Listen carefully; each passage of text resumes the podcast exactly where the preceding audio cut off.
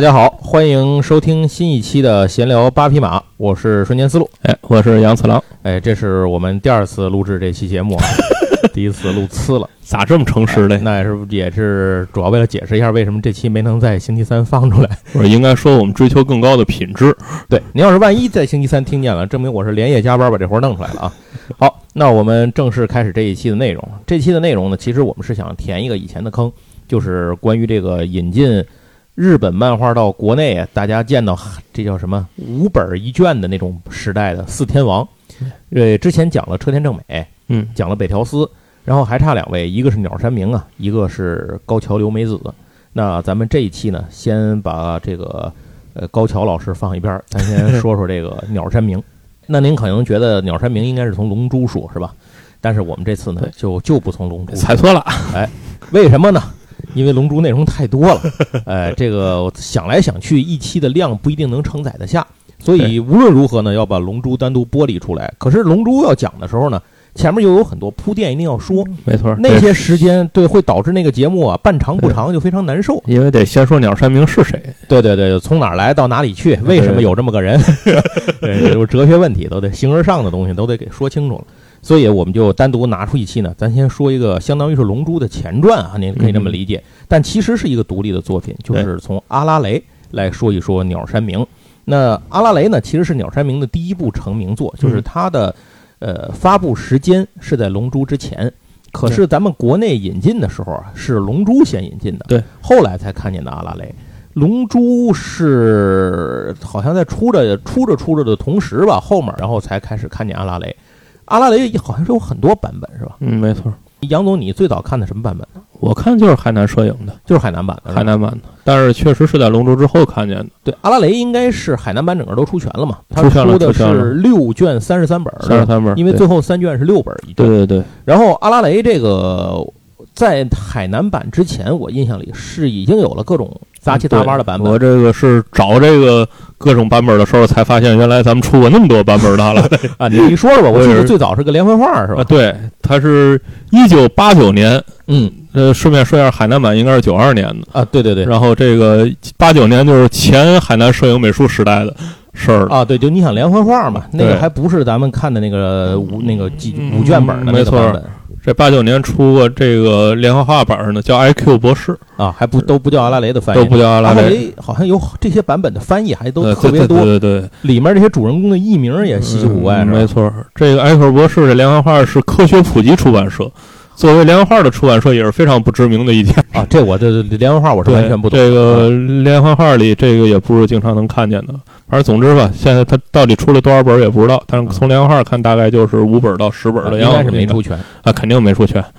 然后是之后啊，这个以这叫 IQ 博士与机器娃娃这个名字嗯，出过这十六开全彩的，这个印象里好像我是见过，它是大，我也见过，是大本的吧？是大本的十六开，大概就跟那个超时空猴王嗯，嗯那个哎开本是一样的。神奇的梁挺博士，将来也要 也要咱要讲讲 哎，这一定会做一期的。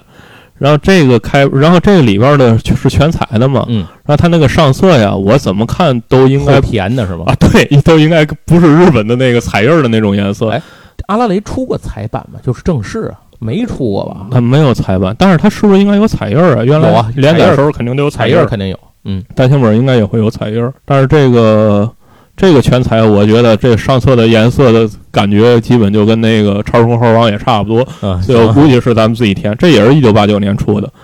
然后之后呢，九零年的时候，学院出版社也是十六开全彩，我怀疑没听说过这呃个，，就是他们俩谁到谁的并不知道啊，嗯。反正是学院出版社也出过，是出了五本，叫啊《机器娃娃》，用这名字也是大本的是吧？也是大本十六开全彩的，嗯跟那跟刚才说的那个基本上是一样的。，OK，然后这两个过去之后，哦，是九一年，才九一年海南摄影啊，开始出阿拉蕾，拨乱反正没错。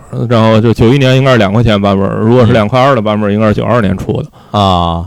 这阿拉蕾，因为我印象比较深，是因为那个海南版的那个里头，其实印刷还是很好的，啊，对对对，就是没有那种模糊啊、印呲了呀，基本它顶多是切页儿切的不正，呃，这个是有的。切页切不正，然后那个有时候你能看见它贴那个中文，就是啊那个小白边儿对，他还加了好多那个就是里头的版权声明的话啊。对对对什么我叫阿拉蕾，以前他们管我叫什么阿菜、阿来什么，这个翻译是不对的。对对对，我记得还见过这就个前面那个彩那个彩页的版本里边好像就有翻译叫什么小云，啊，对对对，小云、小小来什么，可能还有叫小雨的。小雨，对对对对对，前面这应该都是前面这几个版本的翻译。然后之后啊，就是海南摄影之后，三年的时候宁夏哎还出过一把阿拉蕾，我怀疑这就是到的海南的。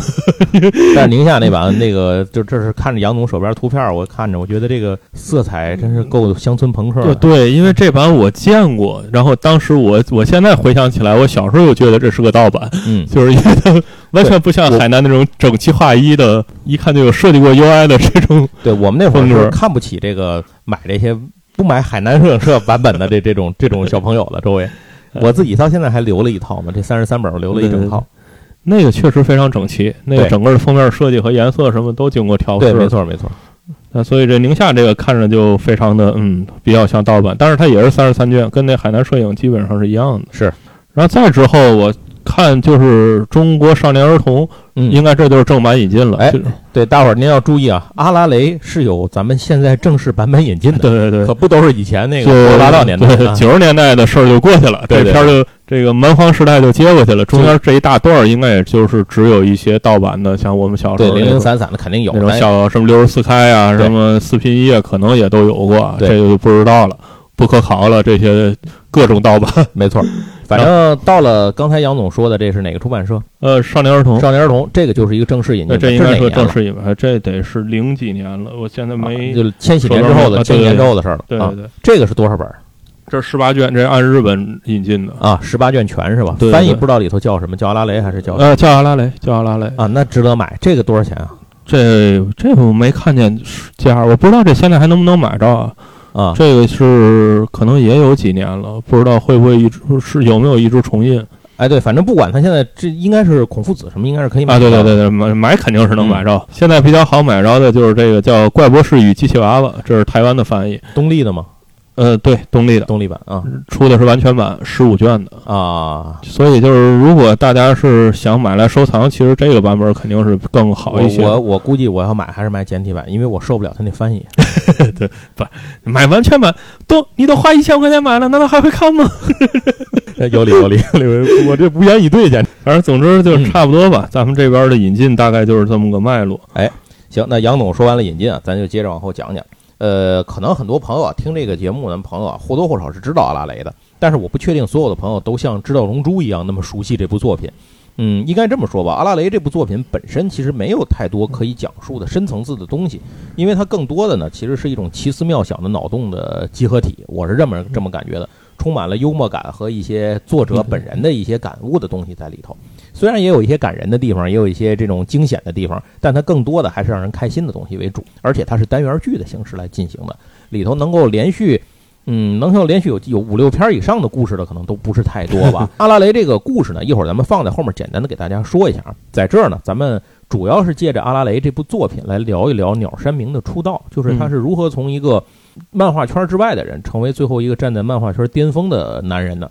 这话呢，先得倒推到昭和五十三年，哎，这也就是一九七八年，少年 Jump》这个杂志呢，嗯，之前经历了一路的发展之后呢，相当于是从创刊第一期杂志勉勉强强印了十万本，卖出去八万本啊，到这个时候呢，昭和五十三年的时候呢，销量已经突破了两百万册，可以说发展是非常的迅速的。呃，少年 Jump 在进入了两百万册的时代之后呢，可以说从一九七八年到一九八四年的这六年里呢，它又进入了一个新的阶段。这个阶段的标志呢，是从两百万册一直飙升到了四百万册。这个我们在讲北斗神拳的时候，其实讲过这个这一当时的一点的一点事情。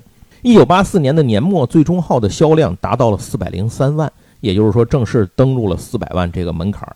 当然，我们现在都知道这个数字就远远不是它的封顶的上限啊，后面还早着很。但是对于当时的少年 Jump 来说，这的确是一个值得纪念的时刻。嗯应该说，对于我们中国的读者来说啊，这个时候也是一个分界线。为什么这么说呢？在这段时期之前，《少年 Jump》上连载的漫画和它的作者，绝大部分我们其实是不熟悉的，就是很陌生。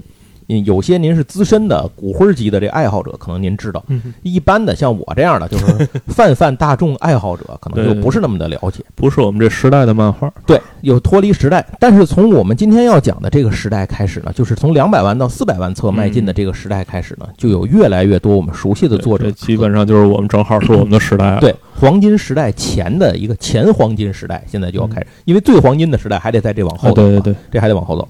那这个时候呢，我们就知道了，比如说刚才说到鸟山明，对吧？嗯，就是这个时候开始出道了，还包括像什么车田正美什么的，这这这些这些人都在这个时候。但是在这个过程里，并不是一帆风顺的。一九八零年年末的时候呢，少年 Jump 其实遭遇了一次发展危机。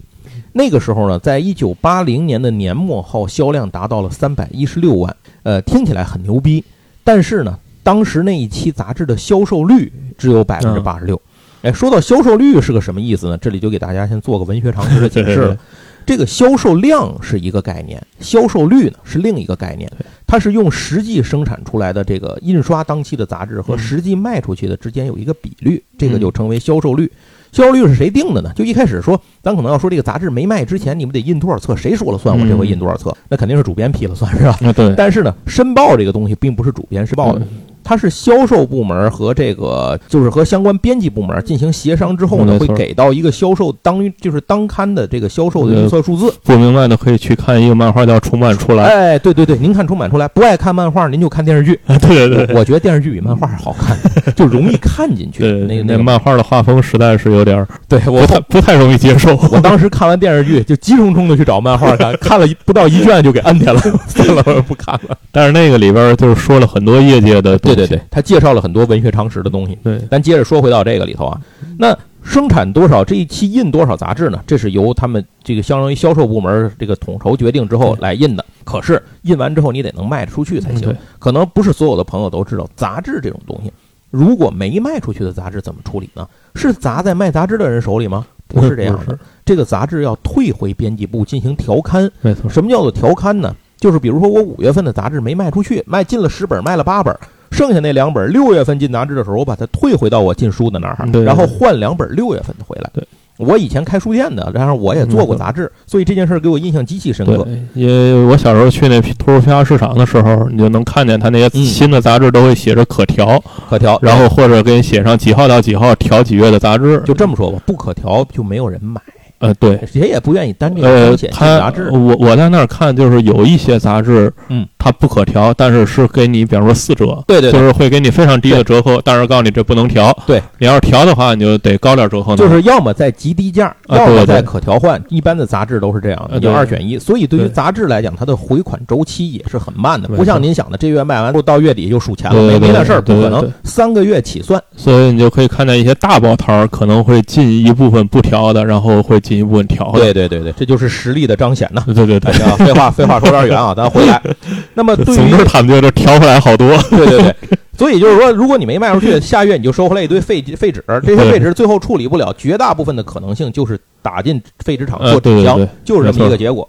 那这个时候呢，对于少年 Jump 来说啊，它的有一个底线，就是回调率的底线，也就是销售率的这个底线数字是百分之九十。嗯，所以百分之八十六呢，代表着它的它那个销量是三百一十六万嘛嗯那一期，所以百分之八十六的销售率代表着最后被退回到杂志部没能卖出去的当月这个当刊杂志达到了四十四万两千四百册，这是一个非常惊人的数字没。错。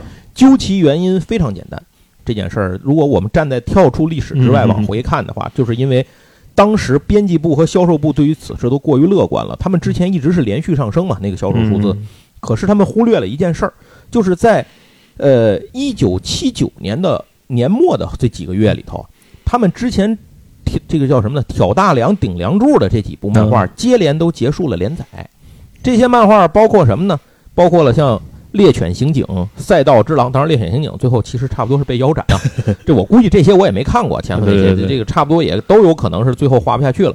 就像那个 Play Ball。啊，这些都是最后被干掉。您不知道很正常啊，这这个，所以说咱们我们也不知道。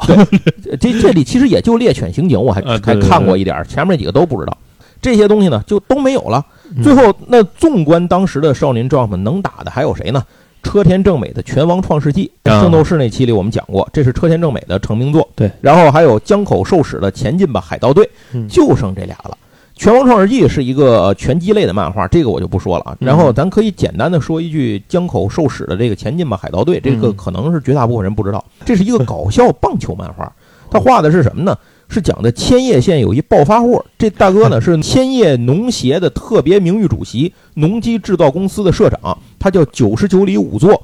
这哥们儿呢，虽然是干是一个就是农村暴发户吧，嗯，但是他又一直有一个怀揣着一个梦想，就是要杀进这叫什么？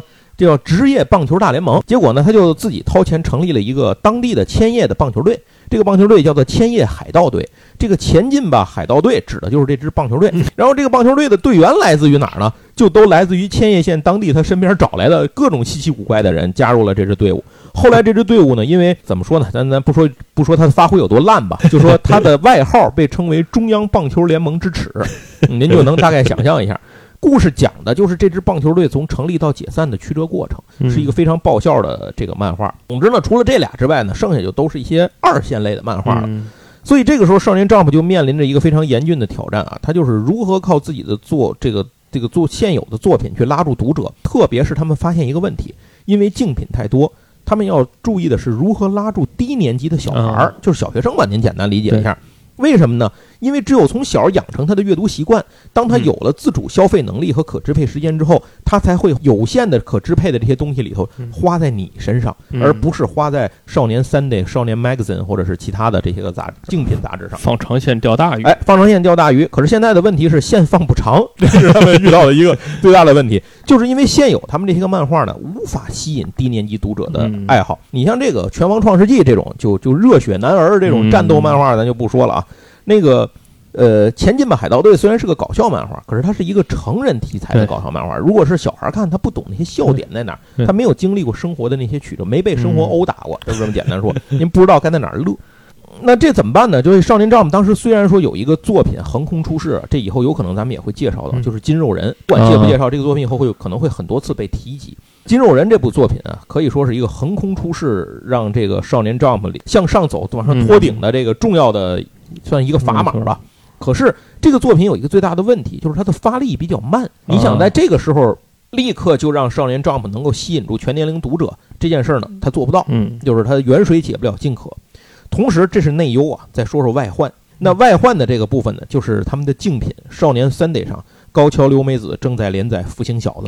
哎，一九七八年开始的《福星小的》这部漫画呢，可以说是走自己的路，堵死了别人所有的路，哎 就就这么一部作品。咱们这个讲高桥留美子的时候，也会从《福星小的》讲讲大妈的时候一定会提到这部作品，这是一部与众不同的青春恋爱喜剧。嗯高桥留美子以这部作品可以说是大杀四方，无人能敌。奠定了江湖地位。对，它是一部比恋搞笑漫画更搞笑的恋爱漫画，也是一部比恋爱漫画更恋爱的搞笑漫画。所以您怎么理解？它这个大杂烩，没错，关键是杂的这个东西吧，还让你觉得特别有意思，不让你觉得这个东西尴尬，也不觉得突兀。所以现在就没有办法能够和福星小子去抗衡，这也让少年 Jump 上下呢，这个算是寝食难安。这个时候是可以说内忧外患吧，加在一起，给少年 Jump 的编辑们出了一个难题。最终解决这个难题的呢，就是鸟山明的阿拉蕾。嗯，少年 Jump 的第四代主编啊，他叫后藤广喜，嗯在后藤广喜的回忆的这个一本书写回他自己回忆的一本书里头啊，介绍就是说阿拉蕾称之为像火箭喷射一样闪亮登场的速效药。为什么这么说呢？一九八零年五六月合刊上登场的阿拉蕾，第一集就进了人气调查榜的前三。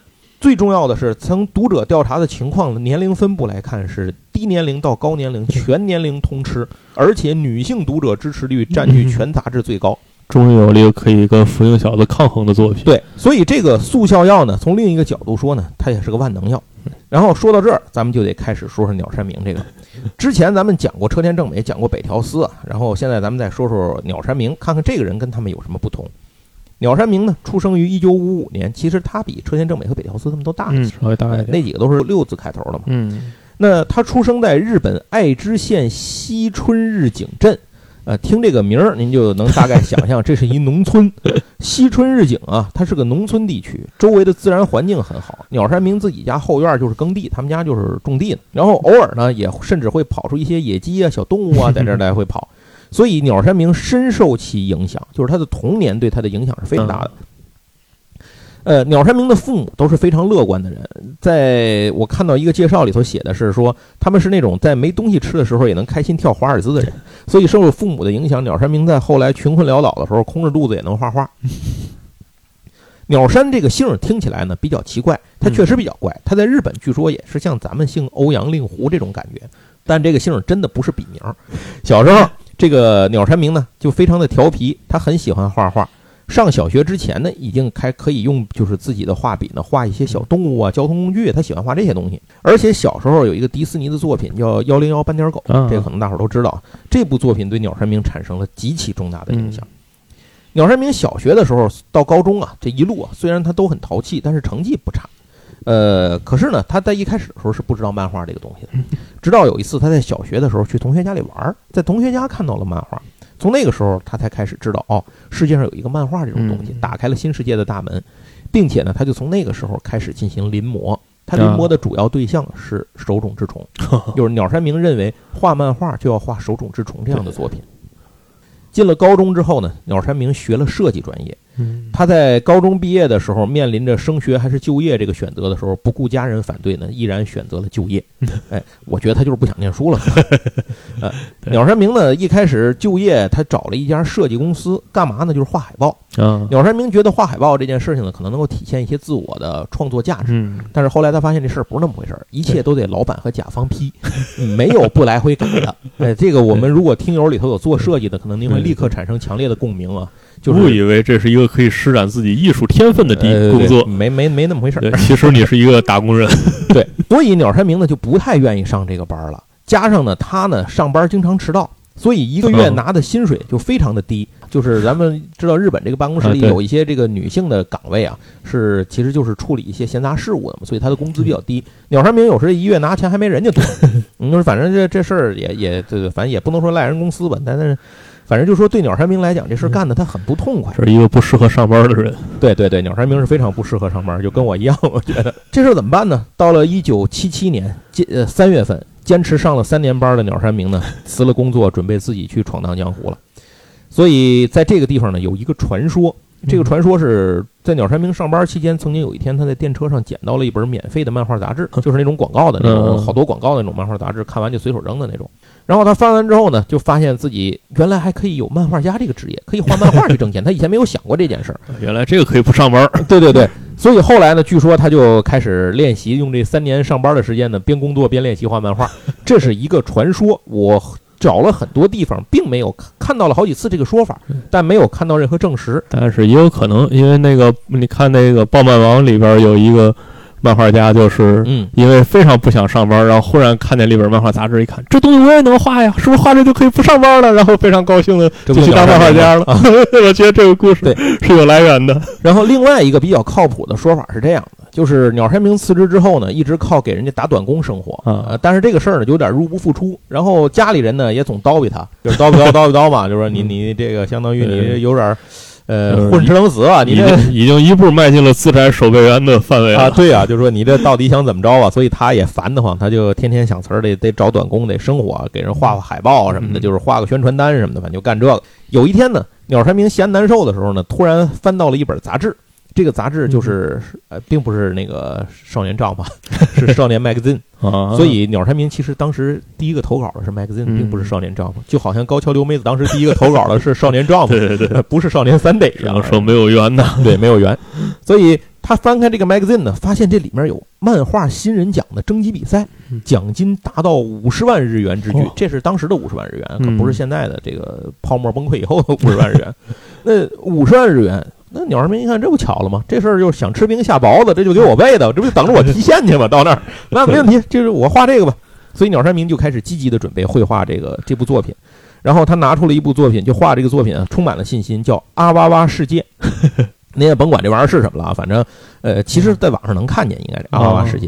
然后他就把这个稿子准备投过去。可是呢，在他没能画完的时候，发现这比赛就截稿日期截止，就是他自己没能把这个作品完成，所以没办法，画都画了的，这怎么办呢？他就只能够找找看哪还有接受投稿的。嗯，于是发现了少年 Jump，少年 Jump 每个月都有这样的比赛接受投稿，而虽然奖金不多，但是胜在你总比废了强，对吧？他的奖金是十万日元，其实也不少了，就是跟 Magazine 那个不一样，但是他每月都有啊，所以有总比没有强。那么投完稿以后呢，鸟山明就很高兴的在家等通知去领钱，结果没想到呢，这个啊哇哇事件呢扔进去没什么响，就没有任何得奖。可是鸟山明没有气馁，哎，这个时候其实就可以看到鸟山明这个人的一些呃积极乐观的一些精神，就是这种韧性很强。以后面咱还会说到，那如果没有这么强的韧性，鸟山明是干不到如今的鸟山明的。鸟山明又画了一个短篇作品叫《迷之雷杰克》，又把他投过去了，然后还是没戏。为嘛没戏呢？因为这部作品就是比第一部更没戏。第一部的剧情还是他原创的那人物，第二部的剧情就是他 cosplay 了《星球大战》啊，全都是《星球大战》的那个角色，所以名落孙山是很正常的。他好像就是杂志给他提了个名，就是提到这个名字，然后也就完了。呃，鸟山明呢，这就觉得很灰心。可是，在他还没有决定放弃这件事儿的时候呢，突然接到了来自于少年 Jump 编辑部的一个电话。这个电话里头是一位编辑，这个编辑跟他说呀。看好他的作品，觉得他的作品有创新之处，嗯嗯，就跟他说，作品虽然稚嫩，但还算可以，所以请寄一个新作品过来吧。嗯，鸟山明听完以后特别高兴，这个编辑这么说，那不就是有戏吗？所以他立刻提笔又开始画后面的漫画，然后准备给他寄过去。所以这个编辑这么说呢，鸟山明就信了。嗯，但是他不知道这是他跟鸟岛和彦的孽缘从此刚刚开始。哎，这就要说到了，这就是后来少年 Jump 的一对黄金组合，就是编辑和作者的黄金组合——鸟岛和彦和鸟山明的第一次沟通。大家对这个不了解，还是可以去看《暴漫王》。哎，《暴漫王》重版出来也也可以看。在那个 Jump 体制之下，这个编辑是一个非常特殊的存在。对。可以说，一个好的编辑是一个作者，尤其是新作者未来崛起之路上的重要的助力人。很多名作也是因为有编辑才能诞生。但反过来呢，有可能就会毁掉一个这个真的是有时候也要看命的。但是不得不说，那个时候少年丈夫的编辑部真的是个顶个的厉害。花开两朵，各表一枝嘛，咱就得讲讲鸟岛和彦这个人了。鸟岛和彦呢，出生于新泻县小千谷市的农村，就是他也是农村出身。但是小的时候，他的家庭和鸟山明的家庭是截然不同。他的父母呢，父亲好像是个商人吧，就是在家时间不多。他妈呢，跟他也就是交流也不是太多。他跟父母的交流很少，而且父母管教上比较严厉，所以导致鸟岛和彦呢从小就很独立，也比同龄的孩子更成熟。他最大的爱好就是读书，但是其中不包括看漫画。鸟岛 这个鸟岛和彦不爱看漫画。后来鸟岛呢考入了这个庆应大学，就是庆应艺术，这是非常厉害的，太厉害了。这是日本非常著名的早稻田啊，什么对对对对对东东大一样，东大早稻田下边就是庆应了。对，然后考进了庆应。呃，他毕业之后的梦想呢，就是因为他爱读书嘛，他说那我就想去当编辑呗。他第一开始报的这个首选目标是《文艺春秋》，嗯。啊，您一听这人就跟集英社没什么不是这一路的，但是看不上你们这些。但是他当时赶上倒霉事儿，我们在讲车田正美那期也讲过，当时正好是石油危机。哦，这个中东战争导致了石油危机，石油危机导致了印刷业的不景气和成本上涨，印刷业的成本上涨，那就导致了这个就是人家不招人，就是他等于他去正好他到他这届毕业的时候，《文艺春秋》就赶上人家不招人了。嗯，他没有办法，就报了集英社。这就好像就像有点像鸟山明给 magazine 投稿过期了嘛，人家不要，没办法了，只能转投这个少年 Jump。就是那个缘分，那个时代的日本，就再多说一句啊，就是你毕业找工作，这是一个非常重要的事儿。对，因为你是这一辈子可能就在对，而且不是像现在这，可能你还 take gap，就跟英美那样啊，你可能先闲一年两年的，没有这事儿啊。那阵儿就是你毕业找一份工作，然后可能就干一辈子。所以他们从校招就开始非常重要，非常重要，非常重要。哎，这个关于日本上班族啊，对，请看，请看半泽直树。哎，对对对，行，那咱接着往下说啊。然后那怎么就他报了这个呃集英社，那就去呗。然后就给他分到了少年 Jump 啊，对对对。结果他一看少年 Jump，这不是画漫画的吗？就是我看不起这玩意儿，这这什么东西啊？而且翻翻那里头漫画，不是色情擦边球，就是打的人脑袋打出狗脑袋。你说这有嘛可看的？呃，当时他就非常灰心嘛，就是当时甚至想过辞职，可是就是杨总说那事，搁现在可能他就辞了，但那个时代既然来都来了，他就辞不了，他就不能轻易说辞职这件事儿。哎，对，上班族的漫画我们后面一定会讲的是倒耕作，到时候我们再跟您再细说。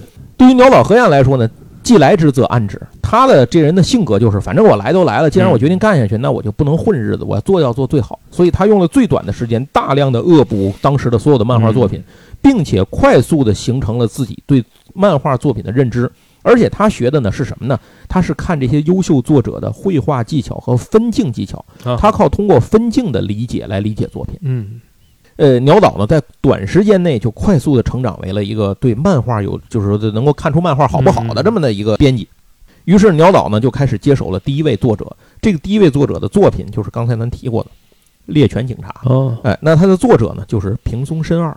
平松伸二当时这个作品呢，其实他接手的时候已经快腰斩了，就是离得也不远了。但是在这个过程里呢，鸟岛呢学到了。呃，作为一个漫画编辑，战斗在一线的时候会面对的各种现实情况和突发情况。这个作品完事儿之后呢，这个就是鸟岛和鸟山明相识的过程了。他虽然是新人啊，但是他的眼光很准。在他看来呢，这些作品投稿的这些个相当于落榜的这些作品里头吧，鸟山明的这个漫画呢，虽然说离着得奖差了十万八千里，这个认知和鸟山明差距很大，但是很有自己的特点。比如说鸟山明的作品当中呢，不用日语的片假名，而是用英语来书写拟音词和拟态语。呃，这里好像乔乔里也经常爱用这个，就是拟声词语、拟态语的这个东西。然后像是欧拉欧拉欧拉是吧？啊，就是这种。所以鸟山明呢，他当时就非常这个是非常新鲜的，几乎当时是见不到有同类的人。而且他的画风非常精致，就是大家看鸟山明早期的作品也能看出来，他的画画面非常干净利索。没有那些个脏脏抹抹的那些东西，嗯，就是非常清洁那个画面，线条很看着舒服，对，而且他的画很有工业设计图的精细感，这是离不开鸟山明，在他就是自己这科班毕业嘛，他学的就是设计专业，所以他的素描表现力非常好，画面的透视感和平衡感都非常强，这是鸟山明的一大特点。咱们呃在以前的节目里，如果您是我们老听友的话，您会记得我们之前说过一件事儿，就是当时的老一批的漫画家呀。其实很多人不是科班出身，都不定学什么的，毕业以后就改画漫画了。所以当时不是说那个北条司是学那个绘画相关的设计相关专业出身，所以他立刻就在里头会有表现出自己的优势嘛。当然那事儿也把他累得半死，他画成那种风格。现在有很多幸存者偏差，你可能误以为画漫画的画工都特别好，对，其实你去看看那个时代，也不见得都是这样。没错，即使现在也不一定都是这样，是吧？行，那。就这样呢，鸟岛和彦和鸟山明的合作就开始了。但是刚开始时候，鸟山明并不知道这个叫鸟岛和彦的编辑呢，他的风格是多么铁血。呃，也后鸟岛和彦后来最出名的事儿就是毫不留情的退稿。在他给马鸟山明打了电话之后，说让他寄来一部作品，开始算起来呢，在一年的时间里，他退了鸟山明超达超过五百篇原稿。又说回来，这也就是鸟山明具有坚强的韧性。如果是一般般的漫画家，可能早他妈不干了。我去你大爷的！我老子不干了，老子回去画传单去。我我实在是这这受不了了。但是呢，鸟岛和彦对鸟山明的这种步步紧逼式的这种工作方式呢，也磨练了鸟山明对于自己绘画里的很多的东西的理解和技巧。可以说，这两个人是互相促进在成长的，不断的告诉他下一篇肯定就行了。嗯，鸟山明也信了呗。那鸟山明呢？马不停蹄地画着各种各样的漫画，一直被退稿，一直再画再退稿，再画再退稿。终于呢，一年之后，鸟山明的作品得到了鸟岛和彦的认可。鸟岛和彦对鸟山明说：“就是你的作品，咱们差不多了，打磨的差不多了，该想的东西咱们也都想到了，那么可以试一试发表了。”可以说，这个鸟山明的成长期里头，这个尤其是成长的这段过程里，鸟岛和彦对他的帮助是极其重大的这么一件事儿。这件事情呢，要从一九七八年十二月的时候呢，就从理想变为了现实。嗯，呃，在那个时候，鸟山明试水了一些短片，这些个短片的作品呢，后来被收录在一个短片集里，叫《鸟山明欧作剧》。这个我印象里头，后来是咱们出过那个盗版的版本。对我们小时候看过，就两本，就两集。这个里头包括他的出道的作品，就是一个叫做《奇异岛》的作品。您有兴趣，网上能找着看看。能够看一下那个里面，其实的很多的角色和概念的感觉都被用在了阿拉蕾里面，甚至七龙珠的初期作品里头都是能够看到的。当然后来还包括奇异岛二什么的，前面这几个作品很不成功，嗯，人气调查里头并不成功。可是鸟岛和彦还是相信鸟山明的才能，他就跟鸟山明说：“说我发现啊，现在咱们缺少什么呢？作品里缺少女性做主角的作品，你要不画一个这个试试？”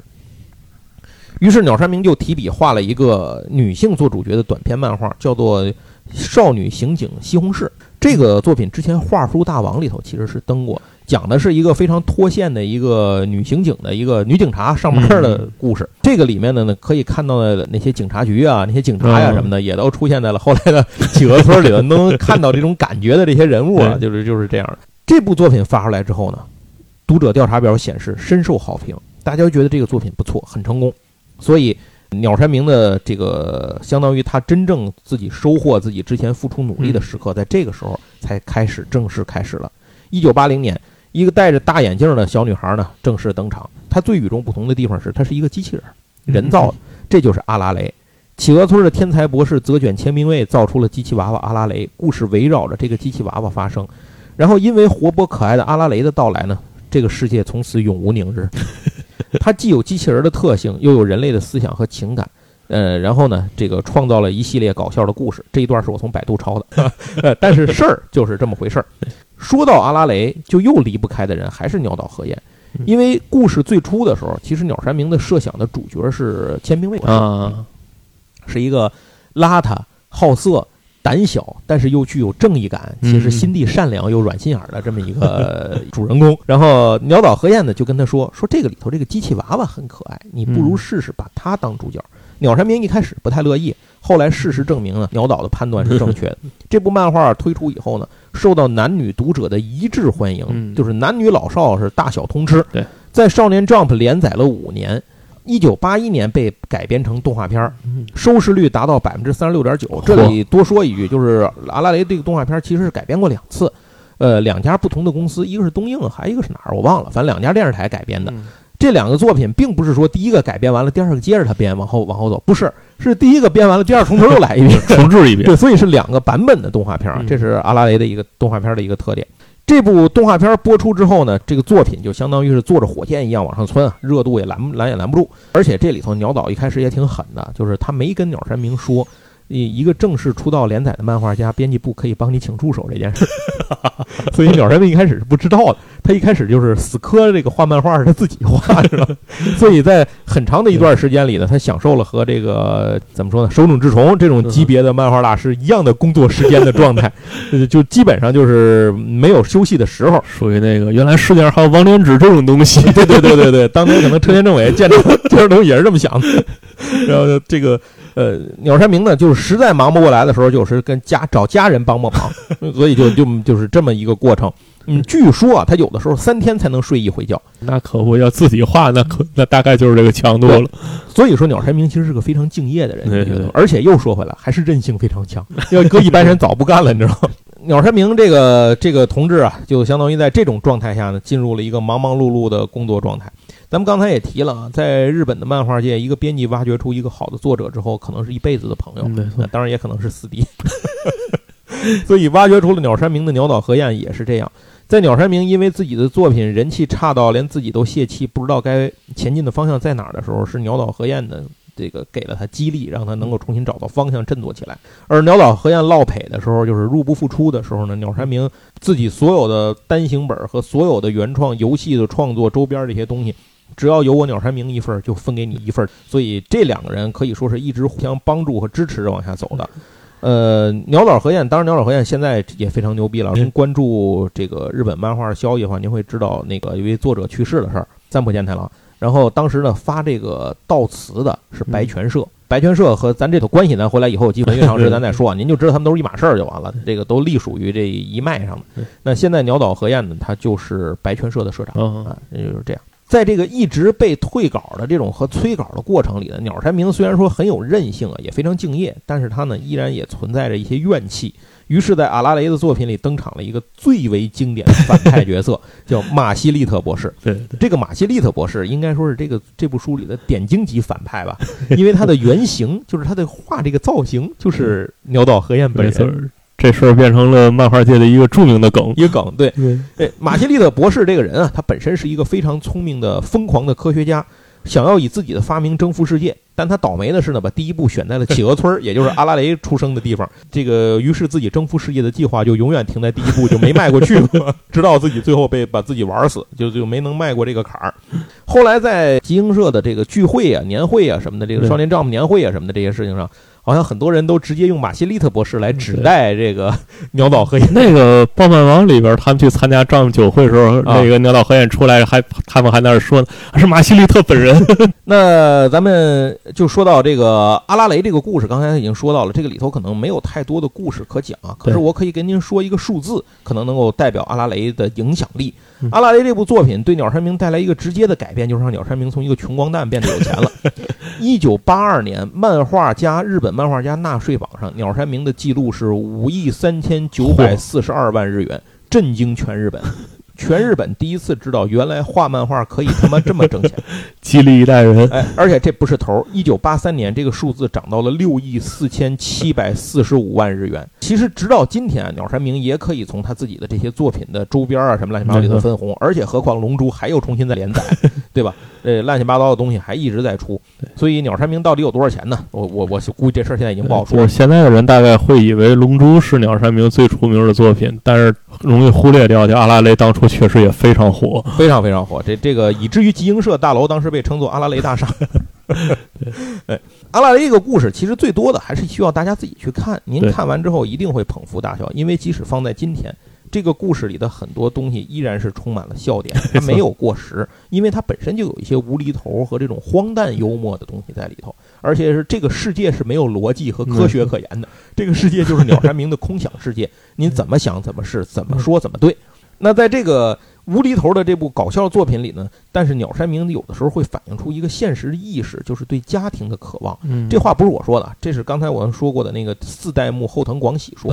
他说，在这个这个鸟山明的作品里，他会反映出对，呃，成就是成家结婚以及对家庭渴望的一种潜意识。那么在鸟山明。这个作品中的表现呢，就是千兵卫博士对山吹绿老师追求，以及他对家庭的一些执着。可以说，阿拉蕾这个作品里头，如果说所有的一切都是虚构的，所有的一切都是荒诞的，或者说都是这种脑洞的产物的话，唯有这件事情是这其中体现出的现实主义的一些个主题。阿拉蕾呢？这个作品当中可以这么说吧，阿拉蕾这个角色是鸟山明对于未知世界的强烈兴趣和天真快乐的一个结合体。嗯，这就是为什么说阿拉蕾是一个双主人公的结构。这个作品就是阿拉蕾和千兵卫两人其实都是主人公。对，那么千兵卫这个角色呢，是鸟山明对自己现状和未来的一种描绘。那阿拉蕾呢，则是充满了他对童年那种自由快乐生活回忆的一种具象化的体现。总而言之呢，阿拉蕾的成功是毋庸置疑的，呃，但是这个过程里头呢，鸟山明并不太开心，因为从一九八三年开始呢，阿拉蕾的人气调查度其实就开始下降。嗯，呃，那这件事情鸟山明也一直没有找到什么好的办法，因为他脑子里呢又产生出了一些其他的想法，所以在一九八四年的时候，鸟山明第一次提出希望能够完结阿拉蕾。这件事情其实在于集英社，就是少年不能说集英社吧，在少年 Jump 来看是大逆不道的。为什么？呃，因为日本漫画家的这个作品的连载作品，一旦你爆红了，那么能不能完，你说了不算，没错，编辑部说了算。而且绝大程度上，很多漫画作品都是以最终的，呃，时代漫画家没什么可画，江郎才尽了，在这部作品上最终腰斩被作为结局的。你像圣斗士什么的，其实就是就是。我丈夫不让你画，你才能不画。对，所以而不是说你想不画就不画了。所以这事儿其实很难受。真正能做的像富坚义博那样的，这这这是很不容易的。直到富坚义博横空出世，我就不画了，怎么着？治治你这毛病是吧？然后结果发现这个丈夫也不能怎么着，还是得求着大哥，你不画这个，画个别的吧。对对。然后另外一个也能治这毛病，叫灌篮高手。对对对。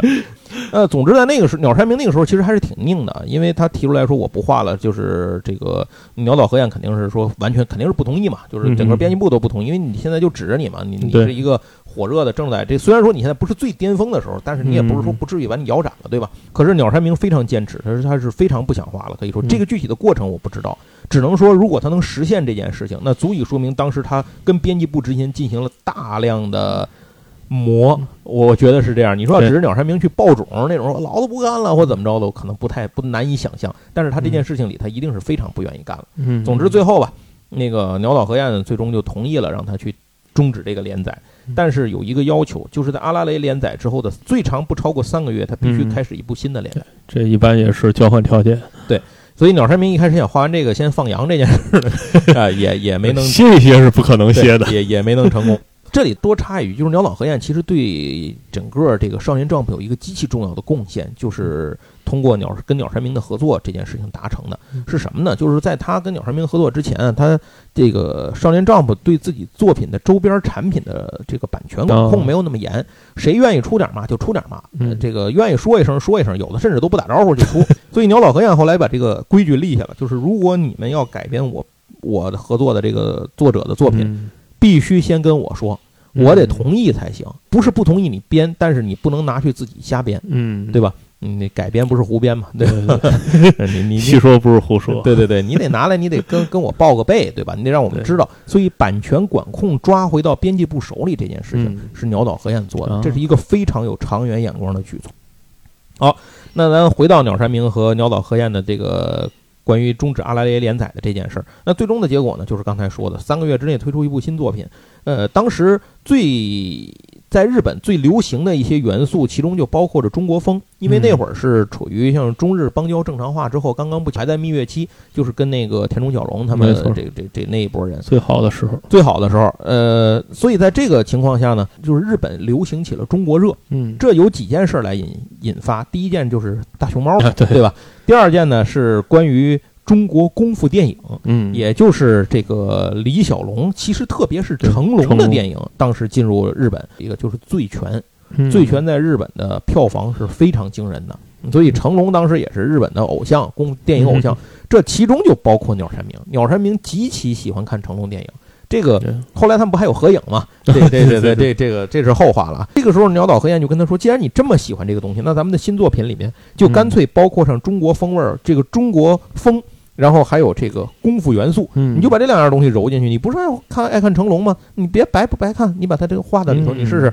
所以鸟山明觉得这个主意也不错。那么他就在进一步的讨论当中呢，又确定了一个故事的主线，就是说，第一是借用了中国《西游记》中的一些元素。鸟山明原本打算就画个《西游记》就完了。他就画一个科幻风格的《西游记》的故事，冒险故事。结果鸟老给否了，说这不行。发现那这知道人太多了，对吧？你手冢治虫画过了，对，手冢治虫画过这个，你 你别你别画了，这不行。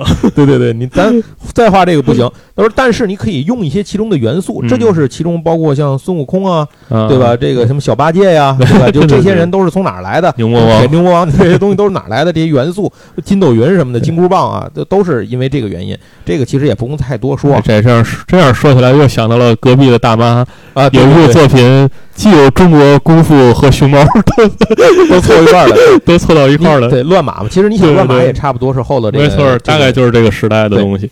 那另一部作品对这个七龙珠产生影响的一部作品呢，就是这叫《南总李健八犬传》啊。那这部作品里头，鸟山明得到的启发是他要把这个主线设定为主人公为了寻找在各地的一珠子，踏上冒险旅程，就是一个冒险故事，然后一路打敌人。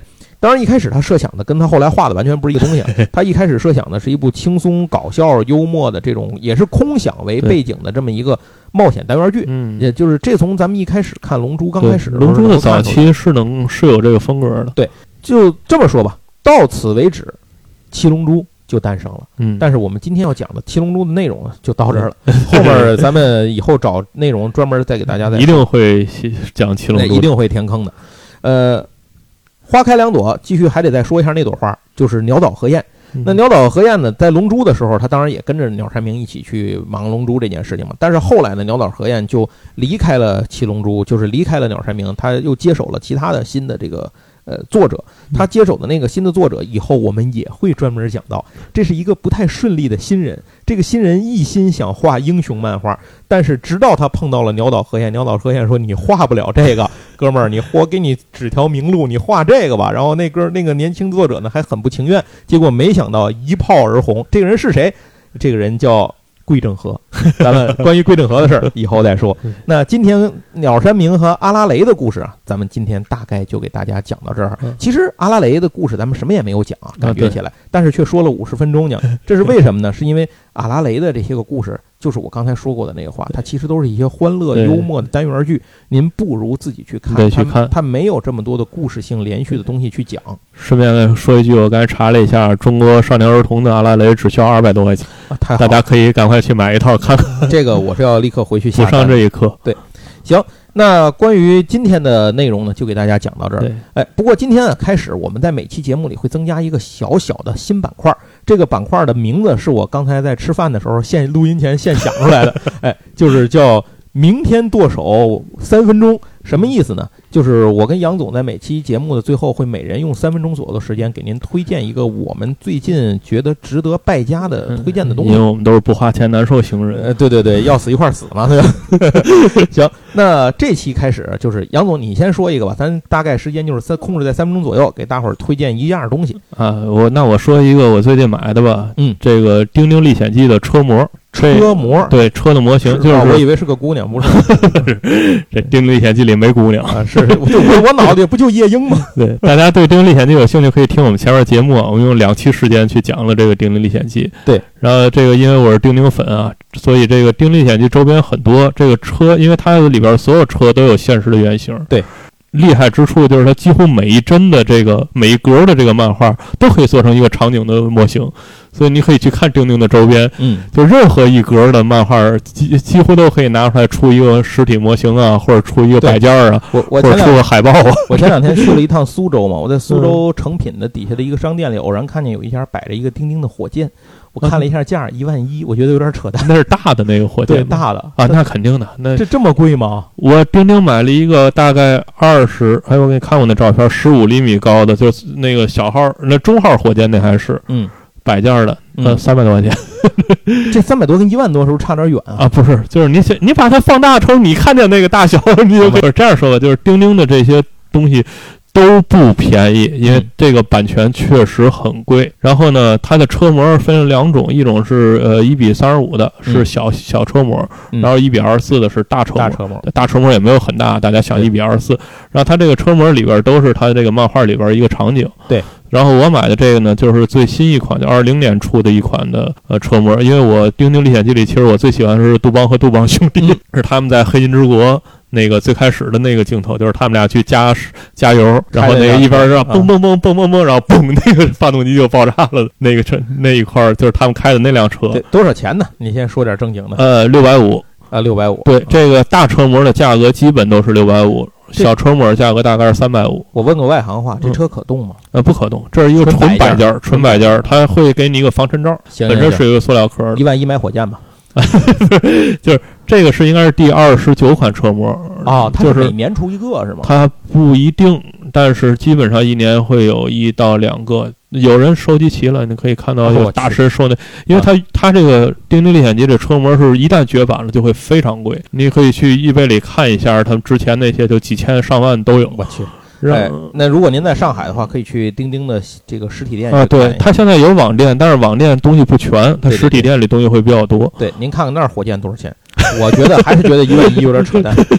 对，反正这个，总之这个《丁历险记》的周边现在因为有实体店了嘛，所以引进了不少，大家可以对这有兴趣，确实可以去看看。那您的三分钟用完了啊，下面是我的这三分钟。我这三分钟介绍的是魔点上的一个众筹项目，是玩 Toys 推出的一个玩具，呃，它叫做洛氏遗产。这个洛氏指的是 Lovecraft 啊，其实就是克苏鲁，又是克苏鲁。对，其实这个东西它在老早以前就放出来过，它是一个呃。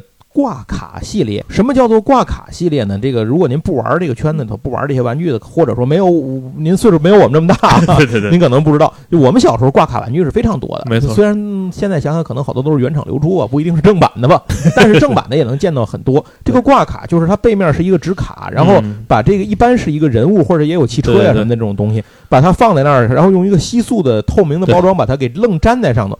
这个是挂卡打开的挂卡的方法，现在可能新的是有可以不破坏的了，但是以前的传统的挂卡是要撕掉的，就是它要破坏性的打开。所以，如何合理的打开挂卡而不损坏后面的那个纸板画面，其实是一门学问。就网上还能这样，网上有很多教程，您可以去看看。因为真正的对于收藏系的玩家来讲，那后面那个纸板是非常有用的。是，并且一般如果要玩这个东西的人，经常是双入，就是一个打，一个不打，挂卡不打开才能升值。玩 Twice 推出的这个系列呢，它是一个非常复古的挂卡系列，里面呢一共推出了六个库苏鲁神话中的角色，这包括库苏鲁，包括这个洛夫克拉夫特本人。然后还包括一些其他的这个角色，您可以神前者、黄衣之王，对对对，这就不多说了，不多剧透了，您可以自己去抹点看一下。然后它这个系列，呃，是有一个名字的，叫做闪电起舞。为什么？么叫为什么叫做这个名字呢？是因为这个系列的尺寸，就是玩挂卡，其实它是有一个标准尺寸系列的。嗯，这个系列选择的是三点七五，寸啊，对，三点七五寸英寸，三点对，七五英寸，所以它叫做闪电起舞，对对就是这么个意思。嗯，那么这个有的朋友，我我之前看到有一些，因为在桌游圈子里，我看到了一些朋友在探讨这个产品，因为嗯，魔点上桌游玩家很多，所以我在那圈子里。但是看到很多朋友的发言呢，其实你一看就知道他其实是不玩这个东西的对，。这实际上是个玩具圈的东西。，因为这里头我发现了一些有些误会的地方。首先，第一个是为什么库苏鲁的尺寸和其他洛夫克拉夫特这样的人类角色的尺寸相差那么小呢？就差个一两厘米这样的一个差距，两三厘米的差距呢？是因为它们都隶属于三点七五寸这个尺寸标准之下，在这个上下进行一点点浮动，不能差异太大。嗯差异大了，反而就不是这种挂卡玩具了。这是第一。如果您有兴趣的话，也可以现在去网上查一下那种叫做老挂卡的那种怀旧挂卡。其实那个咱上次做忍者神龟的时候也提到啊，过，对对对，那个集合部那边出的忍者神龟的那个，他那卖的那个，您就可以看见那那个些角色，哎，尺寸都是一样的，就是不管它是什么，变形金刚也有挂卡，尺寸全是一样的。现在您到那个呃那个副调啊什么的，到到嗯他们那些店里，您都能够看见这些，那怎么尺寸都一样呢？挂卡就这样。嗯，然后第二个呢，就是它有很大的这个作品的设计风格是非常怀旧风格的。啊，你一看那个造型，就是七八十年代的挂卡玩具的风格，那种胶的那种软胶的那种挂卡质地而且两个腿儿有很明确的可以掰的那种对对对对，就是裤裆跟那俩对对腿那儿有一个能掰的地方。这都是我们童年的回忆。没错，那会儿那都是。有人说怎么这样，就是这样的。对，那个造型，他说这叫这叫复古吗？真就是复古，它复的就是那段的古，是这这么说的是我们这代人有了消费能力之后，就开始赚我们开始我们长大啊了之后的 开始造了。对对对，您要是看现在，我后来为了这个东西，我还查了查网上其他现在的一些挂卡产品，其实设计有各种各样，什么样都有了。但是如果您说特指到上世纪七八十年代、八九十年代的那段的、那段的挂卡产品，都这都是这 这种都这种都是这样感觉的，对。然后这个东西呢，实话实说啊，如果您不喜欢的话，可能会觉得价格确实有点贵。对，因为它好像是一百二十八吧一嗯个。早鸟的话是一百零八，这个里头推荐两件事儿。第一啊，如果您喜欢库苏鲁产品又喜欢玩具的话，我觉得这是一个很好的东西，可以入。嗯然后第二个呢，就是如果您对这个东西没有凑套的这种强迫症的话，买一个就行。你像我的话，我就买了一个罗夫克拉夫特。嗯，我知道我有朋友，比如说就买了个库苏鲁什么的，啊反正就什么都有。它这个随着解锁呢，还会有各种小配件儿在里头进行嗯解锁，也挺有意思的。呃，而且五二 Toys 这个公司呢，是一个非常好的原创玩具的品牌，然后我也一直在买他们的东西。质量是肯定有保证，在质量这个设计这方面有保证，他们产品在日本现在卖的也很好。那这就是我推荐的这个产品——闪电起舞，在魔点上可以买到这个洛氏遗产，您到那儿一搜就能搜到。呃，那这一期节目呢就到这儿，试水的新栏目呢也跟您聊到这儿。以后每一期我们这个小栏目都会和大家见面，咱们以后找机会呢继续和您再聊鸟山明，到时候就是龙珠了。再见。再见。お星様キラララ。みんなもキャハハみんな集まれ。お祭りだ。宇宙の果てから飛び入りさ。それゆけいししし踊ろうよ。みんな集まれ。お祭りだ。宇宙の果てから飛び入りさ。それゆけいししし踊ろうよ